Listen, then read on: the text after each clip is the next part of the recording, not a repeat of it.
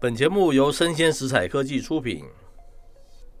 欢迎收听数位趋势酱子读，我是科技大叔李学文。我是跨领域专栏作家王维轩 Vivi。那我们今天下的一个标题啊，叫做“二零二二年数位经济最好看的大戏、哈，居然不是元宇宙这个领头羊之战，而是点点点点点。所以元宇宙也打完了，是不是？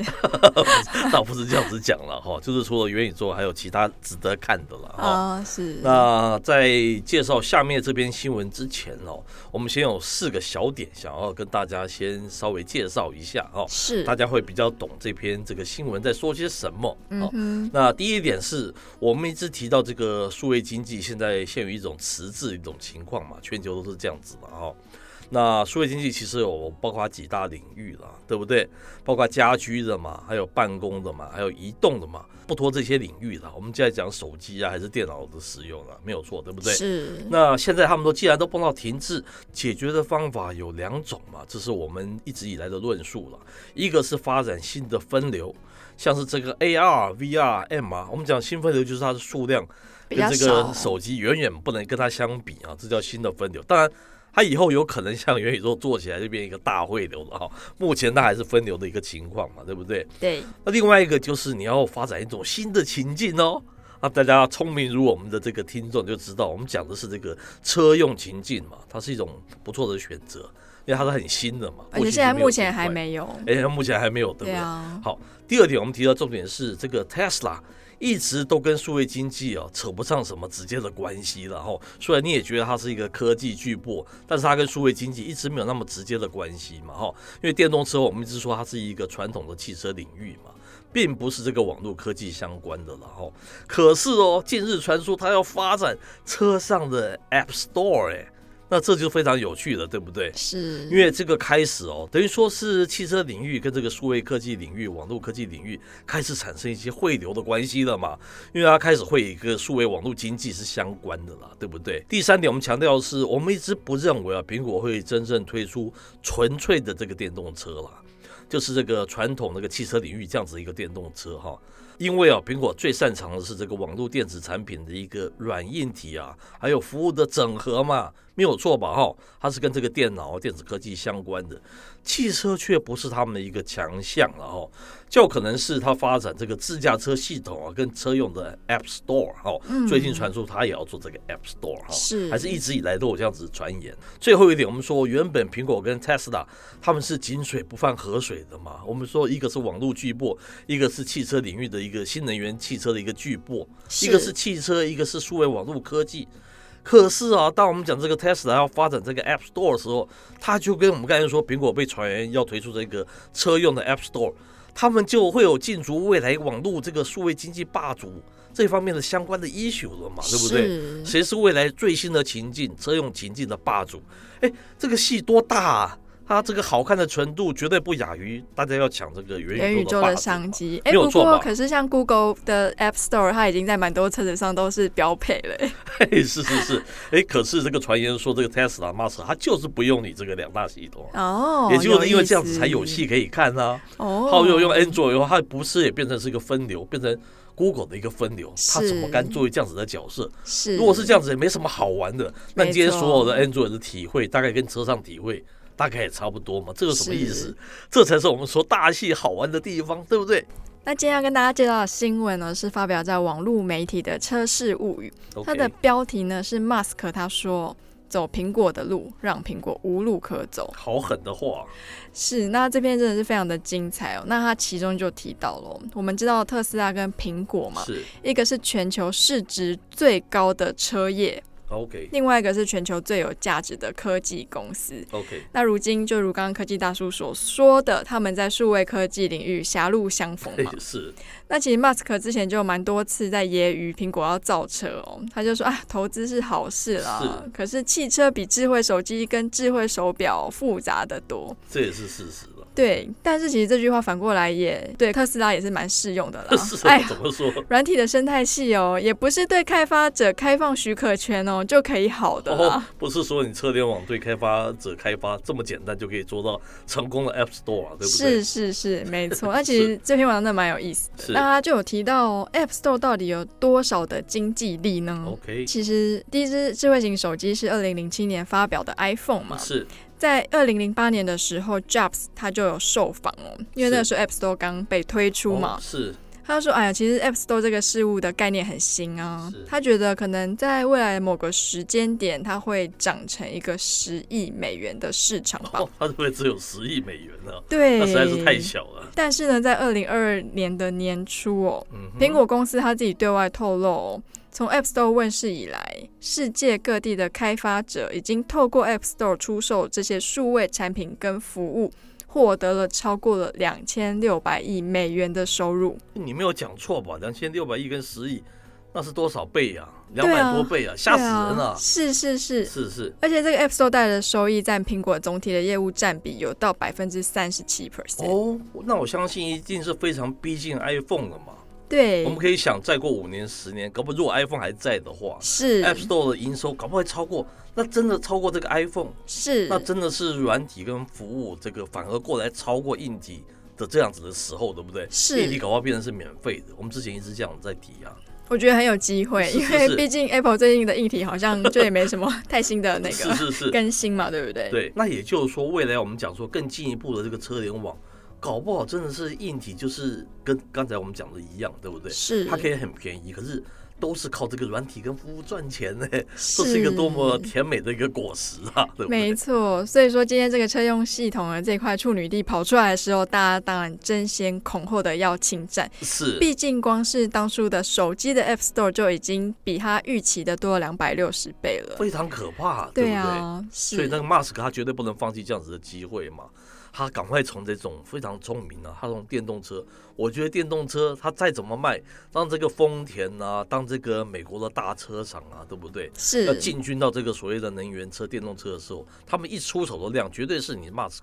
这个 Tesla 的不知道多少倍了。他没也看到这样错子，的瓶颈，所是以他赶快跟这个数位经济，特别是新的这种车车联网的情境产生一个连结，对不对？是要大赚他的所谓的 App Store 这样子的钱，这是他打的算盘嘛，没有错吧？没错，因为我们之前就有说嘛，我们觉得内容跟软体应用是下一个数位经济一个很重要的重点。是，可是是容易吗？他能够打造这样子一种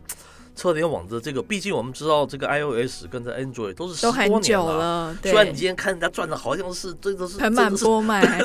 可是人家花了十多年才打造今天这样子一种情境嘛。可是我觉得有时候有历史反而是包袱哎、是因为你很好太沉溺在以前那个成功的美好的果实里，你反而会踏不出去。这也是为什么像是鸿蒙系统，它想是要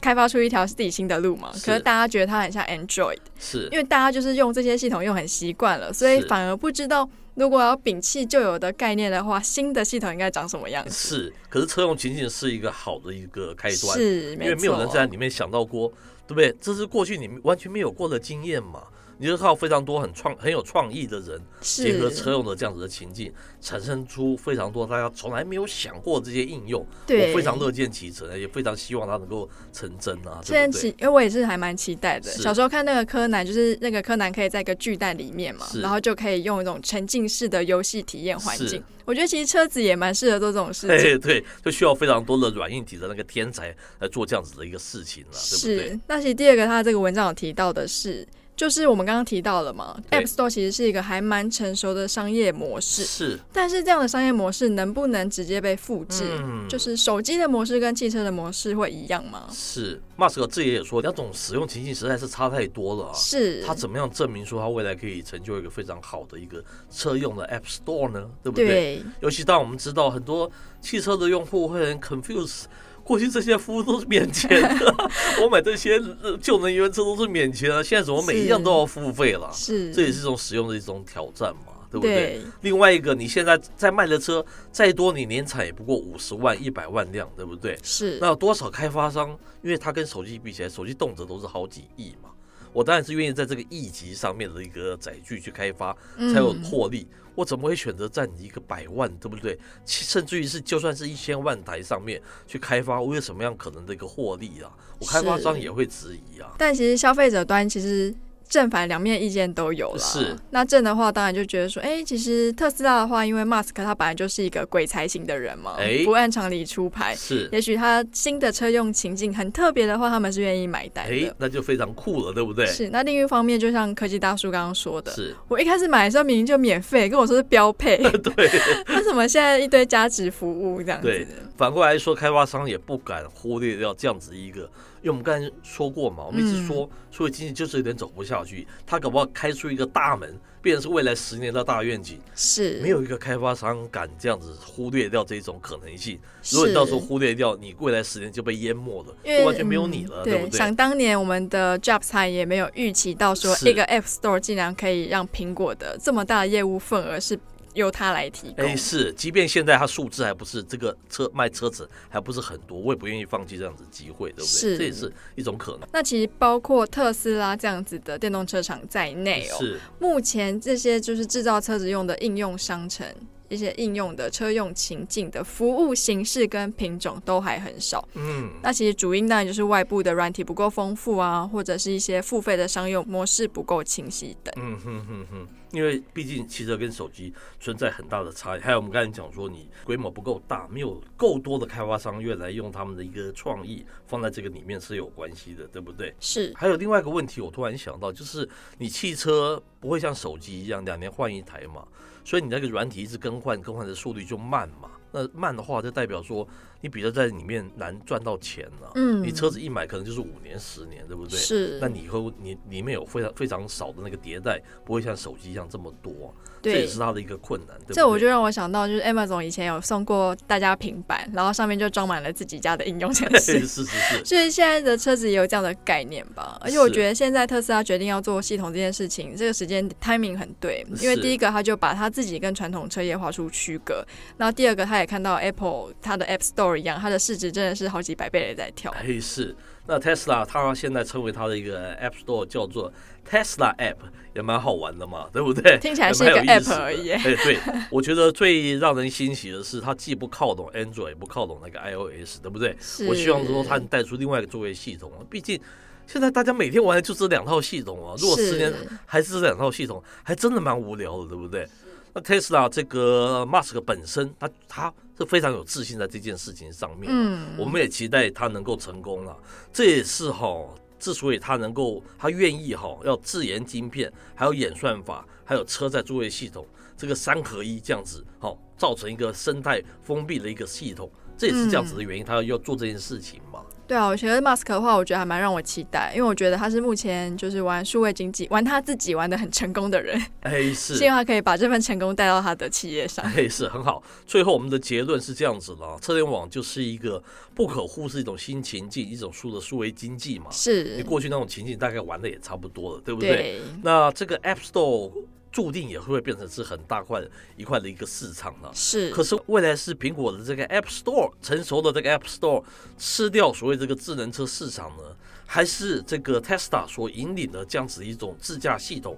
自驾车会吃掉所谓的 App Store 这样子的一个市场呢？这不就是是一个世纪大战嘛、就是 Tesla 跟 Apple 的一个世纪大战嘛？是，我们觉得它是真的是今年这个除了演算法这个元首之战之外，另外一个非常值得注意的大戏嘛，对不对？对，而且他们各自的优势，在他们的舒适圈里都好面，那明个显优势都非常的明显。 对对对，好，非常值得大家期待了哈。那我们是节目播到这边告一段落，我是科技大叔李学文，我是跨领域专栏作家王文轩 Vivi，我们下回见喽。拜拜。